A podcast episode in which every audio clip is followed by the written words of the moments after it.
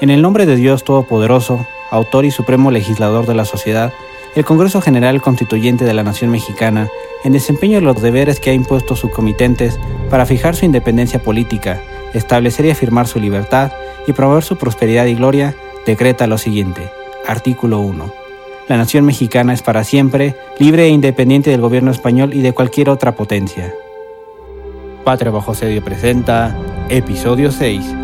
Constitución de 1824. El fallido intento de unir la modernidad y la tradición. El 4 de octubre de 1824, el soberano Congreso Constituyente dio vida a la Constitución Federal de los Estados Unidos Mexicanos. Este evento trascendental llenó de emoción y liberación el aire, apenas tres años después de que México asegurara su independencia. Después de una dolorosa década de guerra civil, el país estaba listo para construir un nuevo futuro y abrazar los ideales modernos. A menudo se ha malentendido que esta constitución fue una simple imitación de la de los Estados Unidos, pero hoy te invitamos a descubrir una verdad diferente. Esta información forma parte de la historiografía más reciente. A través del Plan de Iguala se buscó crear una constitución peculiar y análoga a las circunstancias mexicanas. Mientras tanto seguiría vigente la constitución de Cádiz. Como hemos narrado en episodios previos, el primer imperio fracasó por diversos factores. Lo que podemos rescatar de esos eventos es reflexionar que en un lapso de dos décadas los americanos pasaron a convertirse en mexicanos, transitaron en un proceso de ser súbditos de un monarca absoluto a ser ciudadanos de una monarquía moderada por un breve lapso y finalmente en ciudadanos de una república. Lo que nos indica lo agitado que fueron esos acontecimientos que modificaron para siempre al Estado y la representación entre sus habitantes. El segundo Congreso Constituyente tuvo la gran misión de dirigir los destinos del país tras el fracaso del imperio. El 31 de enero de 1824 se promulgó el Acta Constitutiva de la Federación Mexicana, que declaraba al país como una república representativa popular compuesta de estados libres y soberanos, con la división de tres poderes y la religión católica como única. Este documento cimentó las bases para la Constitución que fue redactada a lo largo de ese año. Algunos de los diputados del Congreso Constituyente habían formado parte de las Cortes Españolas y su experiencia parlamentaria fue crucial para la redacción de la Carta Magna. Para Jorge Sayek Elú, que analizó el contenido de la Constitución de 1824, destaca que fue enormemente influida por la Constitución de Cádiz por guardar mucha continuidad. Además la criticó por mantenerse moderada entre los elementos progresistas y tradicionalistas de la época, sumado al hecho de ignorar las fórmulas sociales que Hidalgo y Morelos habían luchado durante la independencia. Por su parte, la doctora Josefina Zoraida Vázquez es mucho más severa al afirmar que el fracaso de esta primera constitución mexicana fue por crear un gobierno nacional muy débil, como consecuencia del regionalismo y la falta de experiencia de la clase política. La Constitución de 1824 se promulgó el 4 de octubre en un ambiente lleno de felices augurios. El documento está integrado por 171 artículos agrupados en 7 títulos. En su estructura podemos resaltar que tiene una gran desproporción entre su parte orgánica y dogmática, ya que la parte orgánica abarca gran parte del texto constitucional, mientras que la dogmática se halla dispersa y de forma implícita en algunos casos. Esto ha llevado a algunos detractores del federalismo a decir falsamente que esta constitución no declaraba los derechos del ciudadano, a diferencia de la Carta Magna que le precedió, las siete leyes, donde sí hay una parte dogmática clara. Entre los derechos que llegó a reconocer la Constitución de 1824 estaban la seguridad, la propiedad, la libertad de imprenta y de trabajo.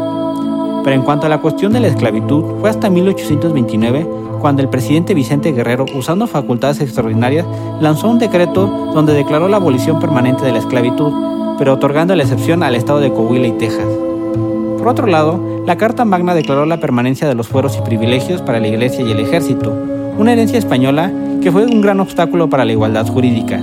Los liberales buscaron eliminar esto a través de reformas entre 1833 y 1834, pero una fuerte oposición armada que terminó por frustrar el cambio. La forma de Estado es cómo se organiza el territorio, el gobierno, la población, el orden jurídico, la soberanía y el fin del Estado mismo. El federalismo es una forma de Estado donde las entidades que lo integran gozan de autonomía en asuntos administrativos, jurídicos y políticos. En este arreglo institucional, el gobierno nacional y los gobiernos estatales se apoyan en la combinación de la autonomía y el gobierno compartido con respecto a la diversidad. Dicho lo anterior, podemos definir otro concepto que vale la pena explicar, la forma de gobierno. A diferencia de la forma de Estado, la forma de gobierno solamente nos indica cómo nace, cómo se distribuye y cómo se ejerce el poder político. Los Estados Unidos fueron pioneros en la forma de gobierno presidencialista, donde reúnen una misma figura, el presidente, al jefe de Estado y al jefe de gobierno. Otro aspecto en el que incursionaron fue establecer el sistema bicameral para el poder legislativo. La Cámara de Representantes o Cámara Baja es la representación de la población, mientras la Cámara Alta o Senado representa a los estados. En el caso mexicano, el poder legislativo quedó dividido en Cámara de Diputados y Senado. Por cada 80.000 almas se nombraba un diputado y por cada estado serían nombrados dos senadores. La Carta Magna mantuvo el sistema electoral español, donde era un sistema indirecto y en su primer nivel se otorgaba una gran apertura al otorgarle el derecho a voto a todos los varones mayores de edad. A diferencia de otras partes del mundo, donde el voto contaba con restricciones de propiedad y de ingresos para limitar la participación de las clases populares. Aunque para la época este sistema electoral era novedoso. Hubo dificultades para su ejercicio, ya que la inmadurez de las instituciones y prácticas como el acarreo de votos y la movilización de masas pusieron en entredicho las mujeres mexicanas quedaron excluidas sus derechos políticos hasta mitad del siglo XX. El cargo de presidente duraba cuatro años sin posibilidad de reelección inmediata. Su mandato iniciaba cada primero de abril y concluía el 31 de marzo del cuarto año. Las elecciones presidenciales quedaron en manos de las legislaturas estatales, donde el ganador de los comicios se quedaba con la presidencia, mientras que el segundo lugar se quedaba como vicepresidente. Este aspecto contribuyó a la inestabilidad política porque enfrentaba al presidente con su rival político, como fueron los casos de los vicepresidentes Nicolás Bravo y Anastasio Bustamante, que se sublevaron contra el gobierno nacional, mientras que Antonio López de Santana destituyó a su vicepresidente Valentín Gómez Farías. En lo referente al Poder Judicial, este residió en la Corte Suprema de Justicia, en los tribunales de circuito y en los juzgados de circuito. La Corte Suprema estaba integrada por 11 ministros y un fiscal, electos por las legislaturas estatales, sus labores, entre otras cosas, encontraba conocer las diferencias que surgieron entre los estados, de las disputas de las negociaciones del Supremo Gobierno y de las causas de los altos funcionarios de la Federación. El federalismo de la Constitución de 1824 fue mucho más radical que el federalismo de los Estados Unidos. De acuerdo a la doctora Josefina Zoraida Vázquez, la Carta Magna Mexicana siguió el camino del antifederalismo jeffersoniano, donde la soberanía reside únicamente en los estados y deja al gobierno federal muy debilitado. Es por esa razón que en la esfera estatal mexicana quedaron los siguientes aspectos, la recaudación de impuestos, los ayuntamientos, la colonización y el ejercicio del patronato. El patronato era la facultad que tenían los monarcas de intervenir en los asuntos eclesiásticos. Esta fue una concesión que otorgó la Iglesia Católica a la corona española para que los territorios conquistados del Nuevo Mundo fueran cristianos. Este aspecto fue una herencia española que trajo muchos problemas para la Primera República Federal, porque España ni la Santa Sede reconocieron su independencia, y para la época la Iglesia cumplía con varias funciones además del control social. Los asuntos religiosos y civiles estaban mezclados, al igual que la Iglesia y el Estado. Se esperaba que cuando se establecieran relaciones con la Santa Sede, se llegara a un concordato. Mientras tanto, el patronato quedó en manos de los gobernadores o legislaturas estatales, según fuera el caso. Finalmente, la propia Constitución de 1824 declaró que no podía ser reformada en un periodo de cinco años, es decir, hasta 1830, y que los únicos aspectos que jamás podrían ser reformados son los referentes a la libertad e independencia de la nación mexicana, su independencia, forma de gobierno, libertad de imprenta y la división de los poderes. La Constitución de 1824 reflejó una época de cambios y rupturas con el antiguo régimen, pero también mantuvo continuidades importantes con la Constitución de Cádiz que influyeron en la creación del Estado-Nación mexicano. Su fracaso se debió en gran parte a la adopción de un federalismo más radical que el de los Estados Unidos, en un contexto adverso para el país. A pesar de sus dificultades, la Constitución de 1824 es un pilar en la historia constitucional al mantener unidos varios reinos de la América septentrional bajo el nombre de México, a diferencia de Centroamérica que se fragmentó en varias repúblicas independientes la transición hacia un Estado laico y la consolidación de un nacionalismo mexicano llevarían décadas. Esta fue la historia de la Constitución de 1824, un documento heredero del liberalismo español y del espíritu antifederalista jeffersoniano, que buscó establecer un Estado católico en un contexto adverso. ¿Qué opinas de esta explicación? ¿Qué más te gustaría conocer sobre este tema? ¿Crees que omití algo importante? Compártelo en la sección de comentarios para seguir debatiendo. Si te ha gustado este episodio, no en compartirlo con tus amigos y seres queridos. Juntos podemos mantener viva la llama de la historia y aprender de ella. No olvides suscribirte para no perderte ni un solo capítulo de este apasionante viaje por la Primera República. Nos vemos en la próxima aventura. Esto fue Patria bajo asedio. Próximamente en Patria bajo asedio, en el corazón de las desoladas ruinas del primer imperio mexicano emerge un drama que tejerá los hilos del destino de dos naciones, México y Centroamérica.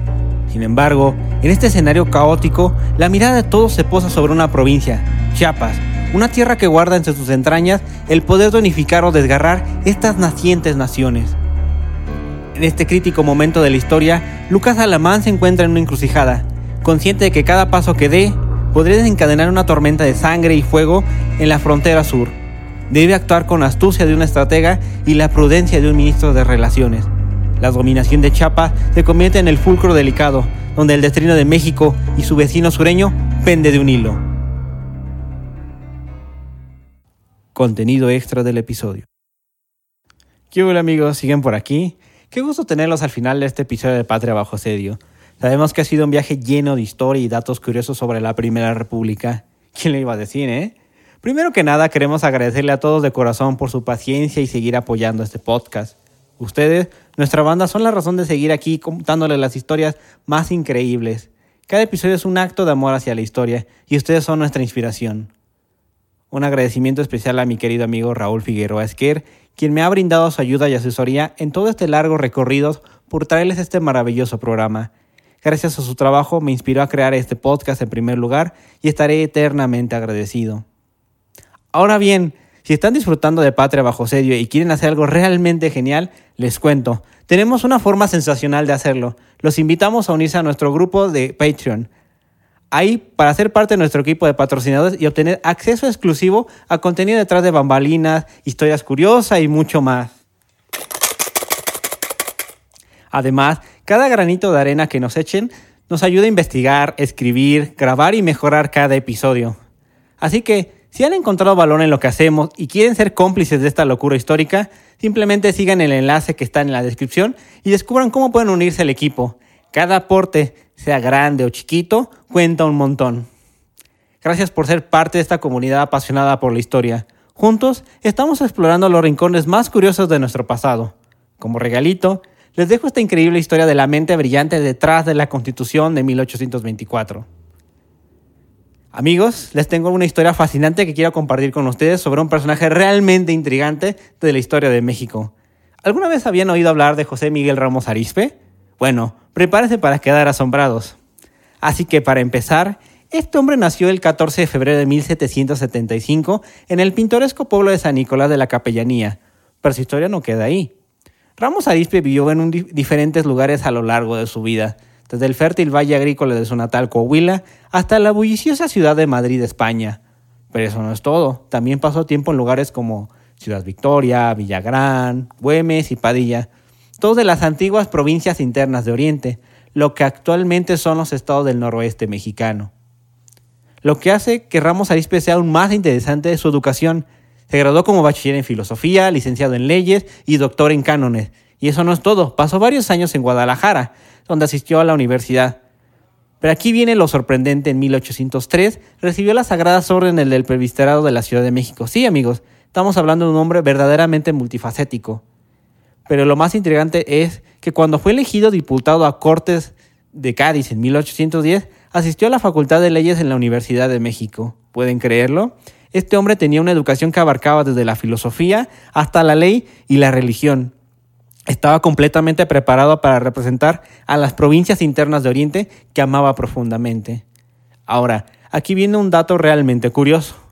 Lucas Alamán, quien lo conocía muy bien, describió a Ramos Arispe como un comanche. Sí, ¿escucharon bien? Suele decirse a sí mismo que no era americano, sino comanche. Y de hecho, este era su apodo en las cortes de, de Cádiz. Pero este apodo tan peculiar resulta que Ramos Arispe estaba decidido a demostrar que las provincias internas de Oriente tienen una identidad política única y diferente del reino de la Nueva España.